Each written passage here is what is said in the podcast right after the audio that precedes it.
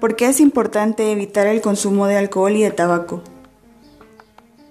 Bien, el consumo de alcohol aumenta el riesgo de padecer diversos tipos de cáncer, como cáncer de la cavidad oral, faringe, laringe, entre otros. Si a esto le sumamos el tabaco, se multiplica el riesgo entre 10 y 100 veces. Aunque puede ser difícil dejar estos malos hábitos, es importante para nuestra salud debido a los beneficios que aporta, como reduce el aparecimiento de enfermedades asociadas, ayuda a bajar de peso, nos hace sentir más sanos, más concentrados y la memoria también va mejorando. Ayuda a conciliar el sueño, la piel, las uñas y el cabello lucen más saludables. Quienes lo dejan se sienten más motivados, seguros y están más de buenas. Te damos unos tips para que comiences el reto.